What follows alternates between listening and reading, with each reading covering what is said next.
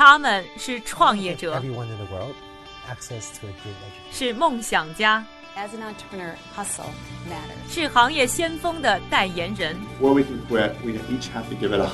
他们因为勤奋，通过智慧和激情，从平凡里走出不一样的人生。我是一加，这里是创业美国，带你了解美国前沿创业者成功背后的故事。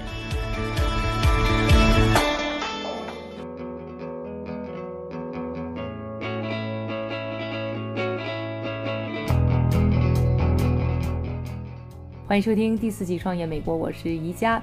首先，在节目的开头呢，感谢我们两个赞助商，一个呢是帮大家在网上买二手车和淘宝上买东西一样简单又可靠的懒人汽车，另外一个呢是让大家可以和 VR 世界轻松交互的 VR 科技公司灵感。上一期的节目呢，带大家介绍了抢在 Uber 优步之前，第一个呢在世界上进行道路上载客服务的无人驾驶出租车软件公司 Newtonomy。嗯，也了解了他的创始人和首席执行官 Car Yagnama。他在上期节目呢，和大家介绍了无人驾驶汽车的基本原理，同时还说到了无人驾驶汽车呢技术的分级。他自己呢是毕业于麻省理工学院的一个高材生。建立 Newtonomy 以来呢，因为有非常先进的技术啊，已经呢赢得千万的投资，同时呢还抢在世界的前头做了这么一次载客服务的试验。而他呢投身到这样一个领域，其实呢和自己的个人经历啊息息相关。我在密歇根州的车城底特律附近长大，所以我觉得车一直存在于我的基因里。我的外婆在一次车祸事故当中去世了，我的叔叔也是。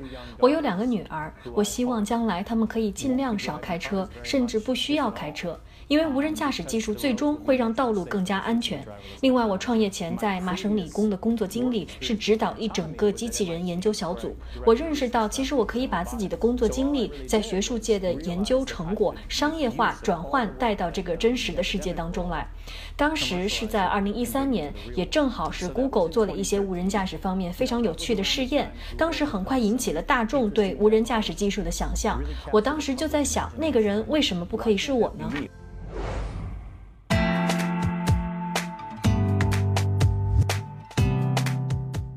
其实呢，无人驾驶汽车行业的战局啊，早就已经拉开了。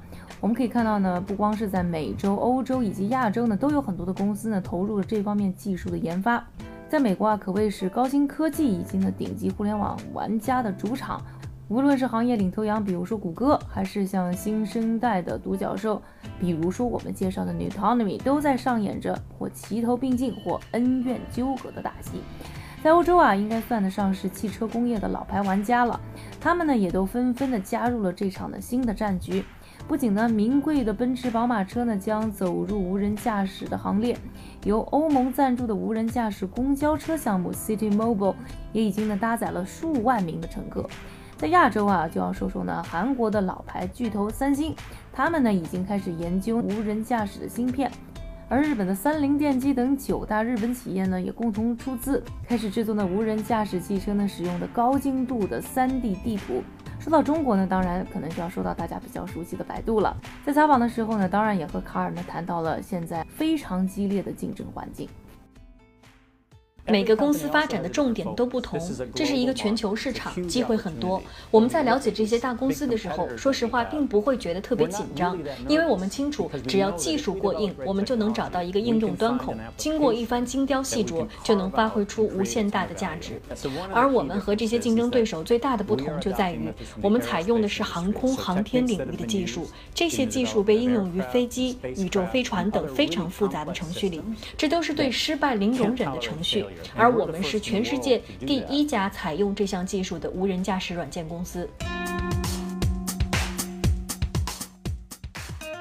我应该说呢，还是比较认同呢。卡尔说的就是，无人驾驶汽车这个行业是非常新的，而且呢，它未来潜力也是非常广阔的。所以呢，有很多的技术呢是需要去开发和完善，或者是说呢，有很多的空间呢是可以给予呢创新企业或者是现有的大公司呢。去竞争生存的，那各个公司呢可以有自己的不一样的发展的道路。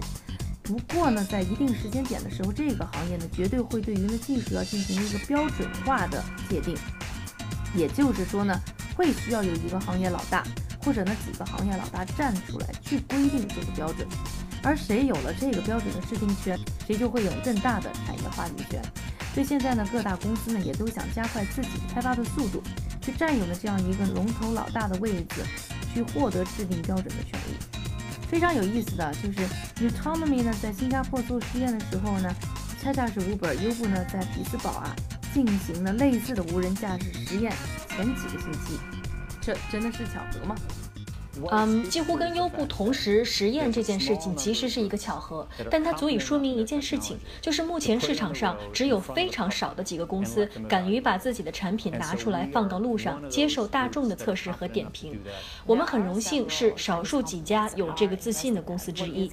在中国也有一些同行公司正在参与研发，我们也非常关注。比如说，对于百度在做的事情，我们就有一些了解。他们聘请了一些像吴恩达这样非常优秀的人才，因此我。觉得他们的团队相当出色，目前看来他们发展的速度还很快，所以让我印象非常深刻。美国呢有一个市场研究公司啊，它预测呢二十年内的无人驾驶汽车的年销量呢就能达到两千一百万台。曾经啊科幻世界中的无人驾驶汽车啊，仿佛马上就要走进我们的生活了。几年以前，如果说我们什么时候会在路上看到无人驾驶汽车，有人说是二零二五年。但是如果是今天，你再问同样的问题，有人说二零二零年，有人说二零一九年，而我们则相信二零一八年就会实现。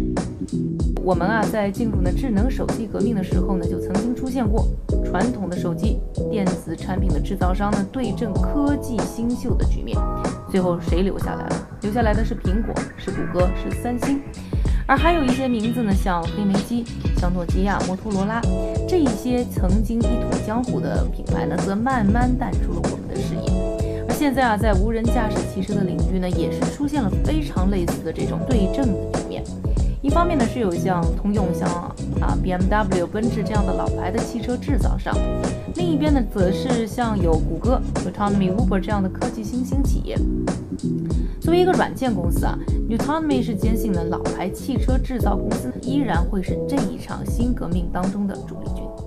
So I think the the car companies um, are very good at building cars.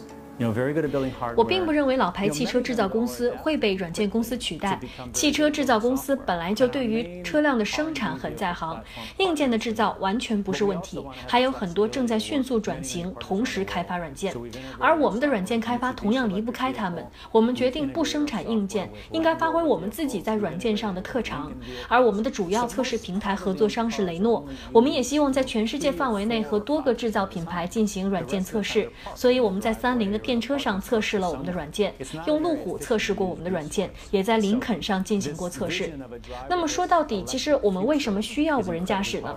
大部分的私家车只有百分之三至百分之五的时间在被投入使用，剩下的时间都停在了自家的车道或者是停车场，完全没有被有效的利用。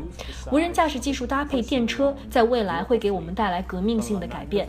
我的合伙人通过真实的交通数据做过一项调查，调查显示，在新加坡。通过无人驾驶技术，可以将私家车数量从九十万台降至三十五万台的同时，依然能够为新加坡人提供便捷的交通服务。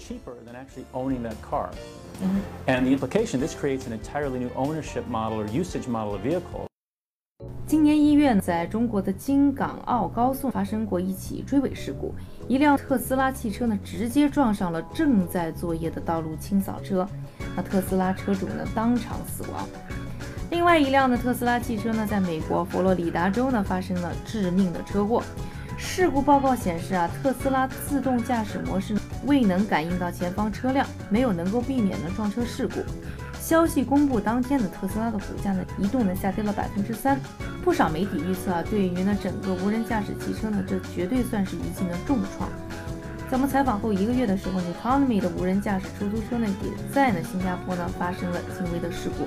那说到了无人驾驶汽车啊，在行驶时的安全问题时，，Car 呢有他的见解。Driverless cars today you don't have the reason 目前的无人驾驶技术还没有人那样的推理应对能力，所以一定会有我们无法预知的情况。因此，车祸数量不可能降至零。但我们做的有一点和别的公司不同，就是我们的算法没有为车辆设置他们必须遵从的一套交通规则。我们之所以这么做，是因为作为司机，我们自己经常在路上违规。我们那么做有时候恰恰会更加安全，所以我们的这套形式逻辑算法就开发了这样的功能。让车辆可以在安全和必须的情况下做一些适当的违规。去年一年就有三万五千美国人死于交通事故，无人驾驶技术立志大幅降低交通事故中死亡和受伤的数量。新加坡可能会成为全世界在公路上第一个普及无人驾驶汽车的国家，因为新加坡政府理解这项科技将会带来怎样的改变。他们明白无人驾驶技术会让出行安全、便宜，对于他们的人口数量来说，也会提高交通出行的效率。因此。他们在立法上竭力帮助这项技术进一步的普及。Singaporean government is putting regulation in place to encourage this technology. 想要进一步的推进的无人驾驶汽车，一方面就是技术要进一步的革新，另外一方面就是立法要跟得上。那奥巴马总统呢，在今年年初呢，提出了一项呢价值四十亿美元的刺激无人驾驶汽车产业的计划。但是呢，我们还是要看到啊，在美国等一些国家，因为立法跟不上。造成了无人驾驶汽车产业出现阻力的状况。立法呢，想要跟得上的科技的步伐，其实难度还是挺大的。我们很难预知呢，科技到底会发展的有多快，会发展成什么样子。另外呢，涉及的细节又很多，包括交通立法执行、保险公司的配合等等，所以难度呢是可想而知的。